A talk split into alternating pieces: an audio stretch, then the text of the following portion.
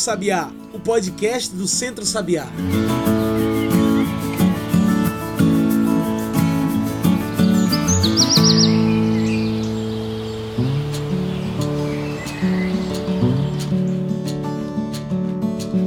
Olá a todos e todas que nos ouvem agora pelo Spotify e também pelo Mixcloud. Eu sou João Lucas e está começando agora o Cantos do Sabiá, nosso podcast semanal sobre o campo, a cidade e o mundo. Cantos do Sabiá é o podcast do Centro Sabiá, então já segue a gente por aí para toda semana receber um episódio novo.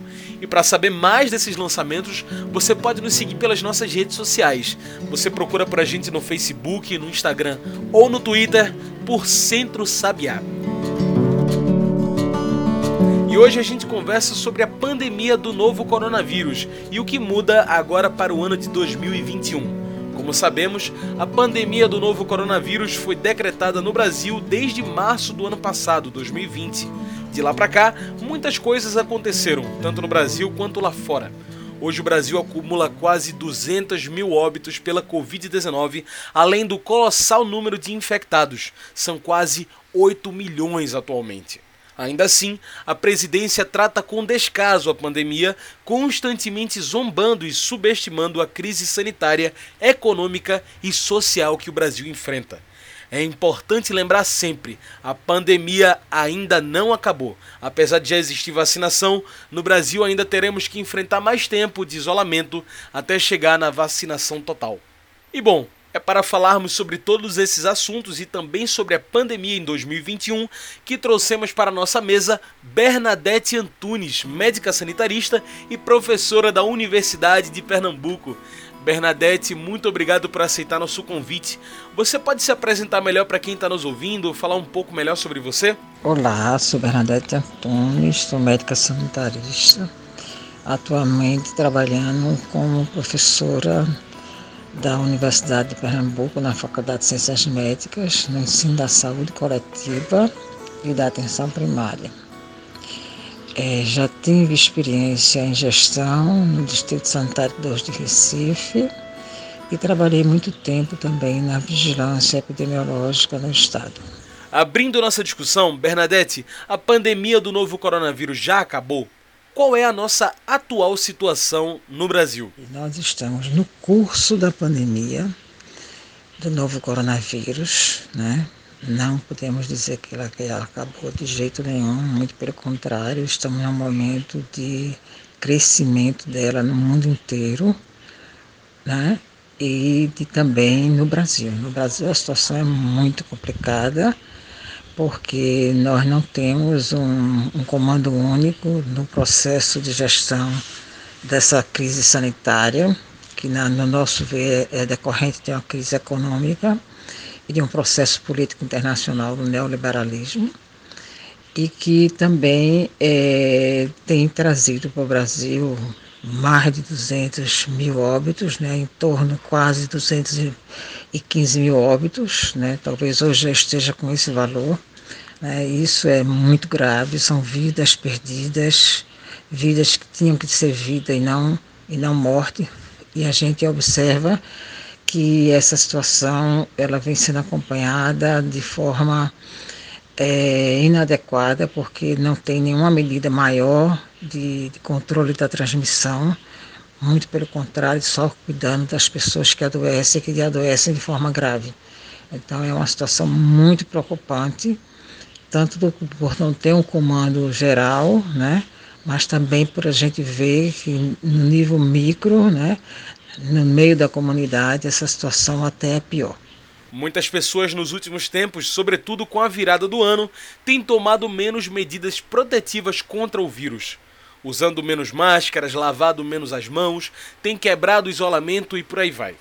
Para estas pessoas, que mensagem você gostaria de deixar? Muito difícil, né, para a população mudar de comportamento quando a gente não tem uma condução sanitária né, no nível de vigilância à saúde que permita é, e que transmita para a população a segurança para que use máscara, para que mantenha o distanciamento né, e social e que também é, se comporte fazendo os, os mínimos é, cuidados de higiene, especialmente com as mãos, né?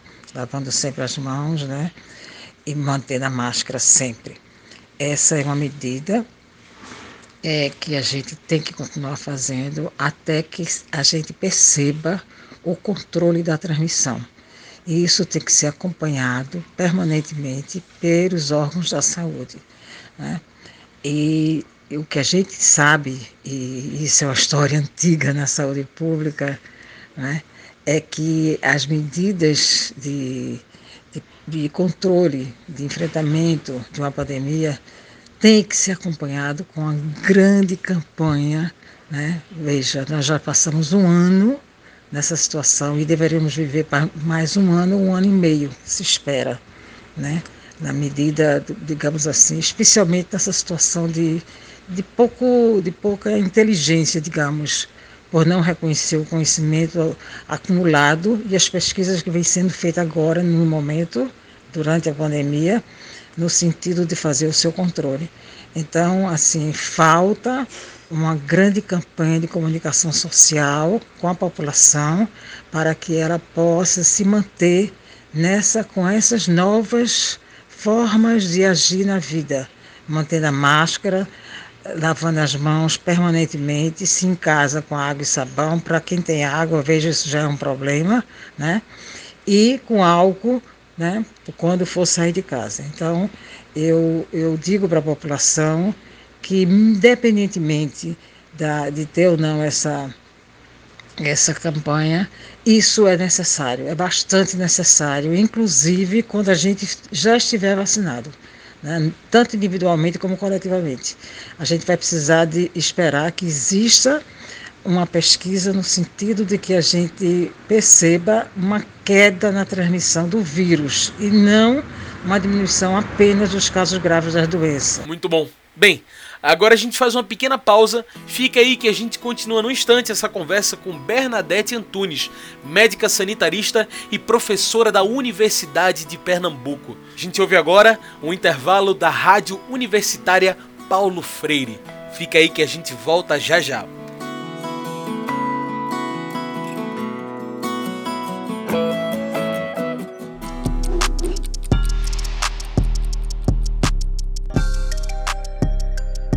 Se você já ouviu falar que a medição da temperatura na testa com termômetro infravermelho pode causar danos aos olhos e ao cérebro, saiba que isso é uma informação falsa.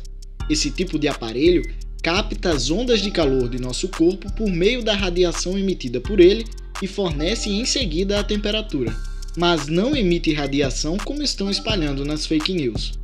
O uso correto do termômetro infravermelho não oferece nenhum risco e ajuda a evitar a propagação do novo coronavírus. A temperatura alta é um sintoma da Covid-19 e, por isso, precisa ser controlada antes de entrarmos em lugares públicos.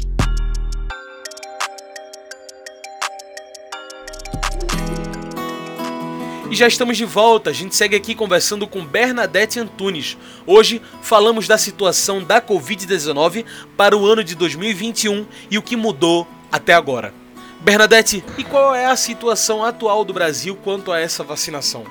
Existe alguma previsão para nós? Olha, é, em relação à, vacina, elas já existem, né? É, nós temos um no mundo e o Brasil também tem, né? Um, uma, uma capacidade de, de desenvolvimento de vacina bastante razoável, né? Tanto que em um ano a gente já tem testadas algumas vacinas, pelo menos cinco vacinas que já podem estar sendo utilizadas no mundo. Mas o, o grande problema é a produção dessas vacinas. E no Brasil ela está se colocando com um grau de dificuldade por conta é, da, da pouca operação né, ou desvalorização do Ministério da Saúde e do governo federal, né, em articular a aquisição dessas vacinas. Né. É, é, é, é, claro que a gente não vai conseguir dar conta de vacinar toda a população brasileira e no mundo somente com as vacinas é, produzidas nos seus próprios locais. Por exemplo, aqui no Brasil, só da produção interna do Brasil. Né? Então tem que ter articulação de compra né? Na, aos produtores, né? Senão a gente não vai dar conta, porque veja, todo o programa de vacinação, para vocês terem ideia, ele é feito para algum grupo populacional pequeno, crianças, adolescentes, adultos. Agora vai ser toda a população. Então, esse é um, é um, é um processo é que, digamos assim, que nós nunca vivemos, nós nunca vivemos. Né? Mesmo nas outras epidemias menores, era sempre uma população mais restrita. A polio teve isso, mas teve um processo histórico de condução, né? Tá certo? E era numa faixa etária menor. Né? Então, ela era uma, uma doença de menores de 5 anos. Agora, nós temos que vacinar a população inteira. Então, é, essa distribuição já conta com a desigualdade no início, porque quem tem mais dinheiro, ou seja, os países mais ricos, vão comprar as vacinas e já estão comprando. E o Brasil está com essa dificuldade de vacinar. Então, eu acho que a gente tem que fazer um movimento que, na verdade, é, já está existindo no Brasil para que se tenha vacina para todos e todas brasileiras. Muito bem. Como nossa conversa está chegando ao fim, trago o nosso quadro especial do podcast, o Mete o Bico. O Mete o Bico é o quadro para você trazer seus pontos finais para essa toda a nossa discussão. Bernadette, depois de tudo isso que conversamos aqui, eu pergunto: para quem tem se cuidado e para quem deixou de se cuidar, é momento para retomarmos o cuidado dobrado contra a Covid-19?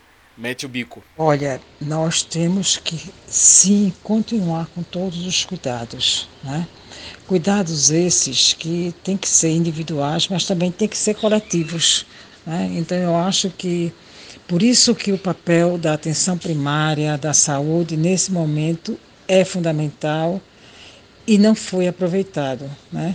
Por isso que a gente tem que, digamos assim, exigir do governo e trabalhar com grupos populacionais, né?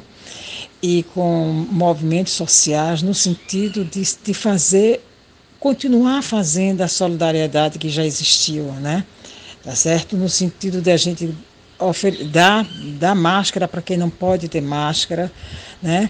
e, e, e dar, é, oferecer também algum material de limpeza, de higiene pessoal, higiene coletiva e lutar com, a, com junto às populações para que a gente tenha água dentro de casa. Além de manter a, a vigilância atenta para diante de qualquer doente que possa ver na população e aí então fazer os cuidados que são importantes para o corte da transmissão do vírus naquela área. Né? É momento de tomarmos muito cuidado ainda, tá certo? E isso vai demorar por muito tempo. Nenhum cuidado pode ser relaxado. E se ele foi relaxado, ele deve ser retomado pelas pessoas e pelos grupos de pessoas, tá certo? Nas suas casas, né? nos seus ambientes de vizinhança e também na comunidade. Né? Isso é uma coisa muito importante. O uso da máscara, a higiene é, das mãos, né, e, e, com álcool, com água e sabão, elas têm que ser mantidas sim, porque a gente não tem condição ainda de dizer que essas vacinas vão cortar a transmissão. E a gente precisa de ter um número grande de pessoas vacinadas para poder avaliar isso. E, e isso parece que vai demorar um pouco pelo nível de negociação que o governo federal tem no sentido de de, de garantir essas vacinas para o povo brasileiro. Né? E isso, então, a gente recomenda que tem que ter cuidado, manter o cuidado individual e coletivo, né? Cuidar de si cuidar dos outros, tá certo? Porque cuidar de si é cuidar dos outros.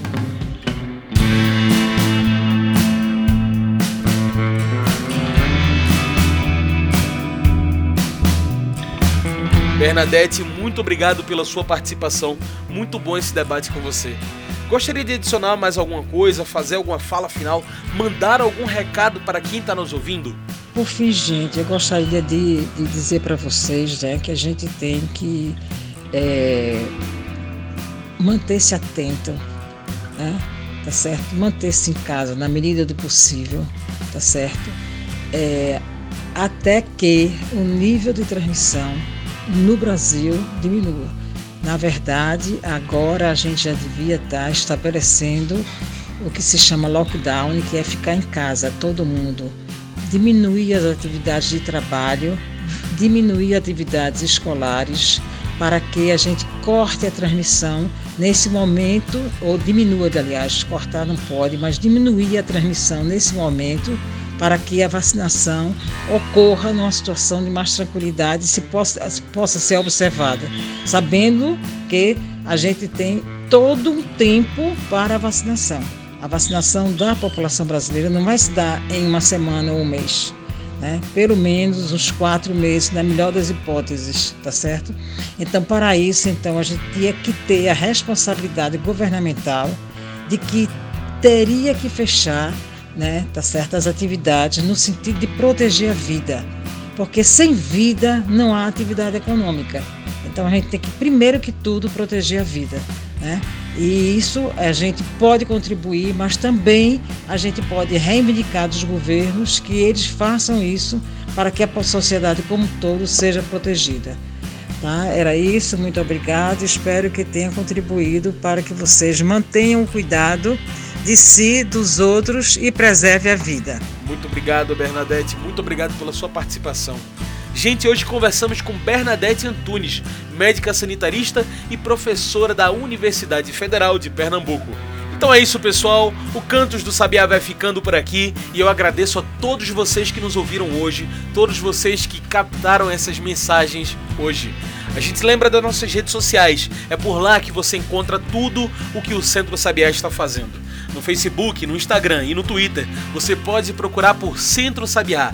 Agora, se preferir nos encontrar pelo nosso site, é www.centrosabiá.org.br. Esse programa foi produzido e editado por mim, João Lucas, com a supervisão operacional de Darliton Silva, comunicador popular do Centro Sabiá. Tchau, pessoal, e até o próximo Cantos do Sabiá.